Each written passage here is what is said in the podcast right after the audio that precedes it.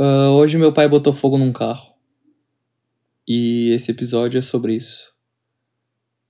Solta a vinheta. Conversa matinal com Matheus Castilhos. Bom dia.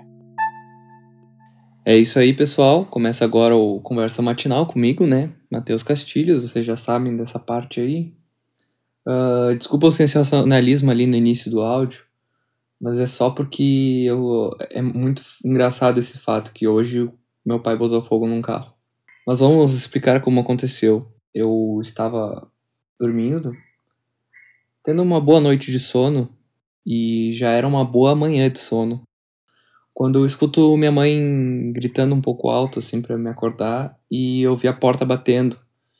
E a minha primeira reação foi pensar assim: bom, alguém caiu na escada do prédio e eu tô indo socorrer, né? Então não preciso me preocupar com as minhas vestimentas. E eu saí de camiseta e cueca, uh, porta fora, para encontrar a minha mãe, que gritava. Mas eu fui entender que ela já estava lá embaixo, então ela foi muito veloz. Ao chegar lá embaixo, eu percebo que o, o camundongo, que é o nome carinhoso do carro que a gente estava usando, que é um Uno, de 1986, que pertence ao meu tio, uh, estava em chamas. Sim, é isso aí, ele estava pegando fogo. E não tem o que fazer, né? Um carro pegando fogo, o que tu faz? Tu apaga o fogo. Porque, diferente dos jogos de corrida, não fica mais rápido. Ele só fica mais quente e pode explodir, né? E a gente quer evitar explosões desnecessárias. E foi isso que foi feito. Meu pai teve a brilhante ideia de, ao ver o fogo, primeiramente tirar todas as compras do carro, né? Dentre essas compras tinham algumas caixas de leite. E quando eu digo caixas, é aquelas caixas com 12 litros. Pois, uh, como vocês sabem, né, quarentena, a galera tá começando a, a pirar aí nos mercados. E minha família tá indo de forma consciente no mercado, comprando de vez em quando alguma coisa. Em vez de ir lá e comprar tudo, vai lá um pouquinho, compra um pouquinho, vem para casa, compra mais um pouquinho.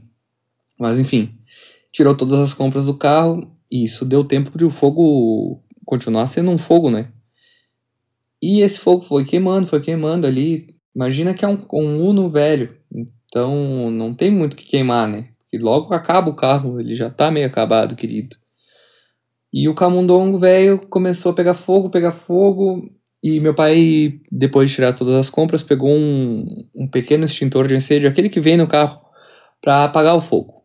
Aí veio a primeira constatação de que aquele extintor nunca seria suficiente para aquele fogo.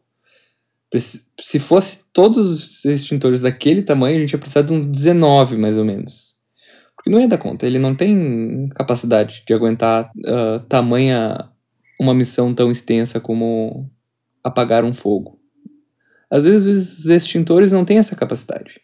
Mas a minha mãe, como, como muito sábia que é, ao descer já levou um extintor do prédio visto que aquele é um extintor de verdade, né? Afinal, é para apagar o fogo de um prédio, então ele precisa ser grande. E assim foi, começaram a apagar o fogo. O primeiro extintor foi usado e o fogo continuou. Foram lá e buscaram mais um extintor que apagou o fogo e o fogo voltou. Então foi preciso mais um extintor.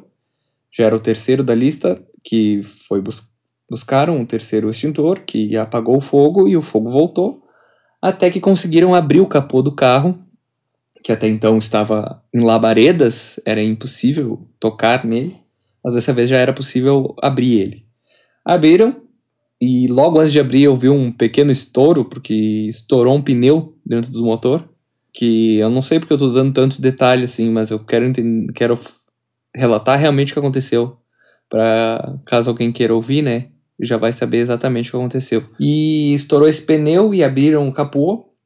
E daí, com o último extintor, o quarto da lista, eles conseguiram de fato apagar o fogo. E foi nesse momento que eles apagaram o fogo que eu voltei para vestir uma, uma bermuda, pelo menos, porque eu ainda estava de cueca na rua. E é, é interessante apontar que o nosso portão, onde o carro estava estacionado, ele, ele fecha a cada 30 segundos. E o carro estava no meio do caminho. Então, a cada 30 segundos, uh, a minha missão era apertar o botão do controle de novo para o portão abrir. Nesse meio tempo, foi ligado lá para os bombeiros, né, que vieram prestar serviço deles Por mais que era um, um, um Uno, né? Não tinha ninguém em perigo, mas ainda assim era um carro e por algum motivo ele precisava ser salvo. E eles chegaram, mas aí a gente já tinha apagado o fogo e tal. Claro que se a gente não morasse em Nárnia, talvez eles chegariam a tempo de socorrer o fogo. E quem estava em perigo era o fogo, né? De estar tá exposto ao Uno, não o Uno exposto ao fogo. Mas eles chegaram e é muito engraçado, porque a chegada deles é como se tu visse super-heróis, assim. Eles chegam preparadíssimos. Tanto que eles estavam completamente fardados, com roupas de samurai, aquelas à prova de fogo.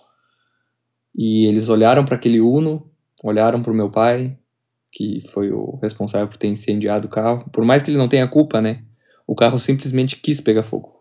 Anotaram o nome do meu pai, o CPF, anotaram a placa do carro e foram embora, porque não tinha o que fazer, o carro estava completamente incendiado. No meio tempo chegou algumas crianças que estavam muito curiosas para entender o que aconteceu, então foi esclarecido.